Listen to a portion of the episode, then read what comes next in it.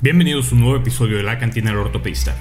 El día de hoy le enviaremos un cordial saludo a los residentes ausentes de mi amigo el Dr. Guerra. Muchachos, su maestro los extraña aunque lo niegue. Aunque no lo crean, hoy tenemos un patrocinador.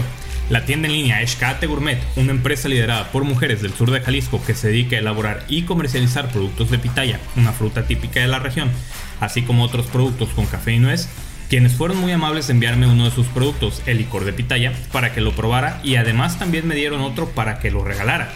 Así que si quieres saber cómo puedes entrar al concurso, te invito a que cheques el comentario fijado en el video de YouTube y te invito también a que visites su página web en caso de que te interese comprar alguno de sus productos en donde puedes utilizar el código DR Cantinero para obtener un 20% de descuento en toda la tienda.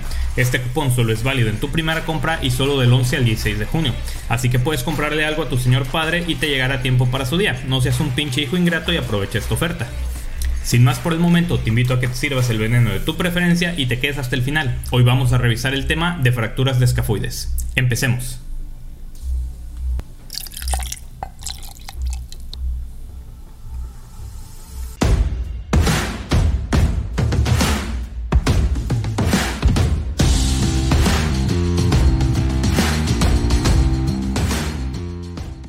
Las fracturas del carpo representan aproximadamente el 5% de todas las fracturas y el 18% de las fracturas de la mano. Y las fracturas del escafoides son las más frecuentes, representando el 10% de todas las fracturas de la mano y del 60 al 70% de todas las fracturas del carpo. Un estudio de fracturas de escafoides en el ejército de Estados Unidos mostró una incidencia no ajustada de 1.21 por cada mil personas por año, Además, los hombres y los blancos tenían un riesgo relativo más alto y los de 20 a 24 años tenían la mayor incidencia con 1.64 por cada mil personas por año. Según los datos del Sistema Nacional de Vigilancia Electrónica de Lesiones de los Estados Unidos, la incidencia estimada en la población en general es de 1.47 fracturas por cada 100.000 personas por año. Las fracturas del escafoides pueden ocurrir con compresión axial directa o con hiperextensión de la muñeca, como una caída sobre una mano extendida. Cuando la muñeca se carga de esta manera y se flexiona dorsalmente más de 95 grados, la cintura del escafoide se fuerza contra el labio dorsal del rayo distal, creando el mecanismo de lesión. Recordemos que los huesos del carpo se dividen en dos filas, la proximal y la distal. La fila proximal del carpo está compuesta por el escafoides, el semilunar, el piramidal y el pisiforme, mientras que la fila carpiana distal está compuesta por el trapecio, el trapezoide, el grande y el ganchoso. El escafoides, también llamado navicular, es el segundo hueso carpiano más grande, pero el más grande de la fila proximal, y fue llamado así de la palabra griega escafo, que significa excavación, artesa o bote, debido a su remota semejanza con un bote. Tiene la forma de un frijol y atraviesa la articulación mediocarpiana. Se divide en tres regiones, las cuales son el polo proximal, el polo distal, también llamado tubérculo, y la cintura, que separa los dos polos. Más del 80% de su superficie está cubierta de cartílago articular, se articula con el radio, el trapecio, el trapezoide, el grande y el semilunar. Las ramas de la arteria radial suministran sangre al escafoides. La rama dorsal del escafoides típicamente entra en la cresta dorsal al nivel de la cintura del escafoides y riega el 70 al 80% del hueso proximal. La rama volar del escafoides de la arteria radial entra en el tubérculo más distal y riega del 20 al 30% del hueso distal. El suministro de sangre al polo proximal del escafoides puede verse interrumpido por una fractura, lo cual aumenta el riesgo de pseudoartrosis o de consolidación tardía. Los ligamentos intrínsecos y extrínsecos del carpo se discutirán cuando hablemos del tema en anatomía y biomecánica de la mano. Existen diversas clasificaciones para las fracturas del escafoides dependiendo de algunas características de la misma. Herbert y Fisher las clasifican según su estabilidad en tipos de la A a la D donde las A son fracturas estables y agudas, las tipo B son fracturas agudas pero inestables, esto quiere decir que presentan desplazamiento, escalón de más de un milímetro, una angulación escafo semilunar mayor de 60 grados o una angulación radio semilunar mayor de 15 grados. Las tipo C son fracturas con retardo en la consolidación y las tipo D son fracturas que ya se encuentran en pseudoartrosis. La clasificación de Mayo se basa en la localización del trazo de fractura y se divide del 1 al 5 donde las tipo 1 son fracturas del tubérculo distal, las tipo 2 son fracturas de la superficie articular distal, las tipo 3 son fracturas del tercio distal, las tipo 4 del tercio medio y las tipo 5 del tercio proximal. Ruse por otro lado se basa en el tipo de trazo de fractura, dividiéndolas del 1 al 3, donde las tipo 1 son trazos horizontales oblicuos, las tipo 2 son trazos transversos y las tipo 3 son fracturas verticales oblicuas. Y naturalmente pueden clasificarse con la clasificación de la O Si ya le han dado una revisada a la clasificación completa que les compartí hace algunos meses, sabrán que a los huesos de la mano les corresponde el número 7 y al escafoides el número 2, siendo las fracturas tipo A fracturas por abulsión, las tipo B fracturas simples y las tipo C fracturas multifragmentadas.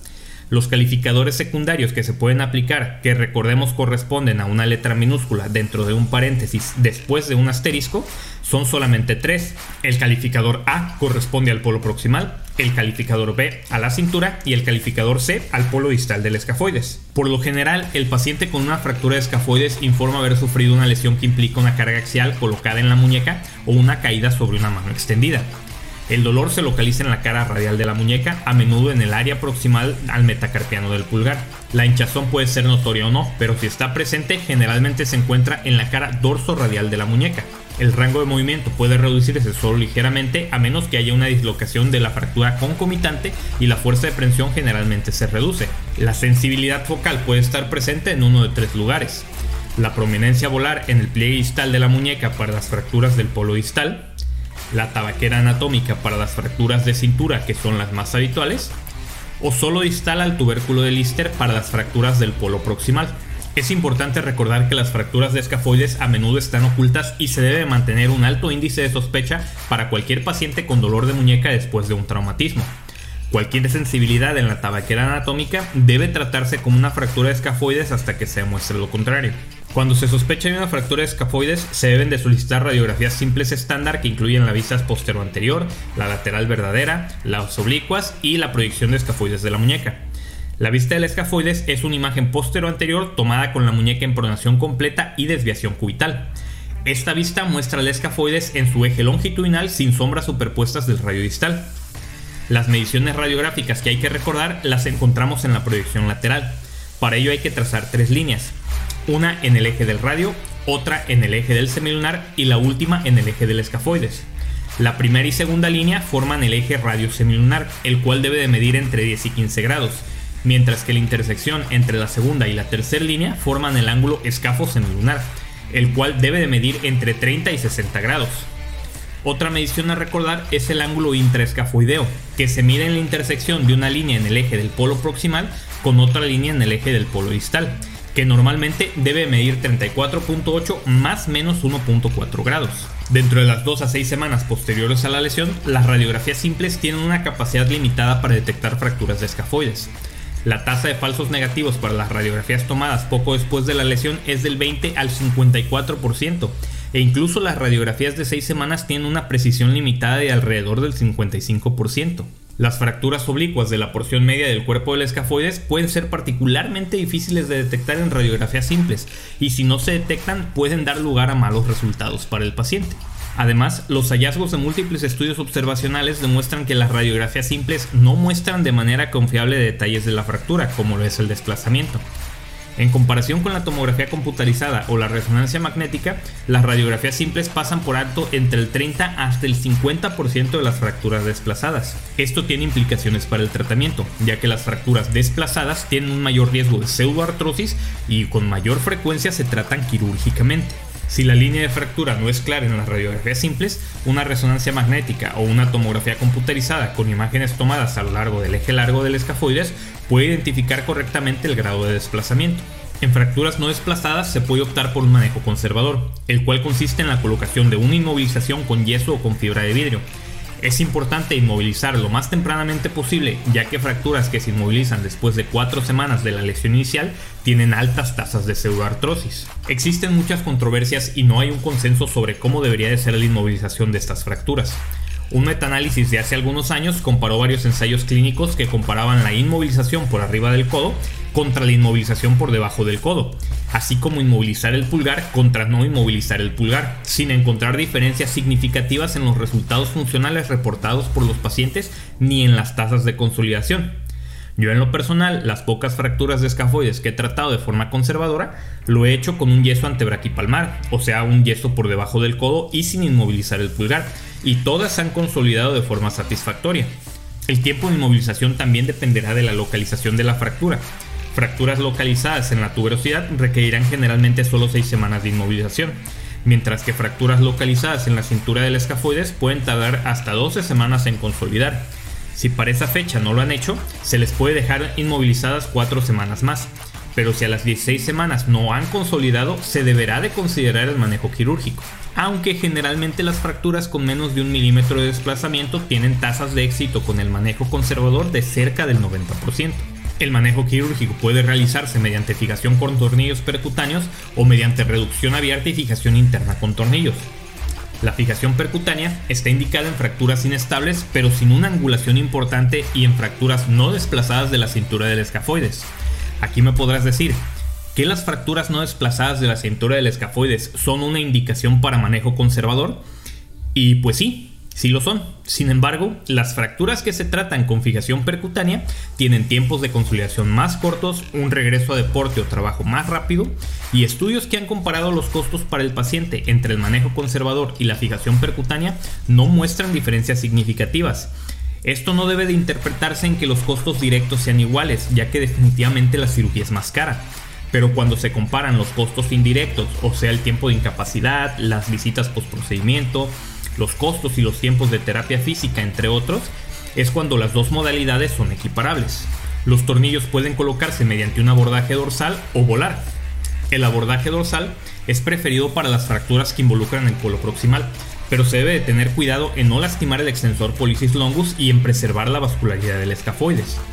El abordaje volar, por otro lado, está indicado en fracturas de la cintura y del polo distal del escafoides, y tiene la ventaja de no poner en riesgo la vascularidad del mismo permitiendo además exponer por completo el escafoides en caso de necesitar extender el abordaje.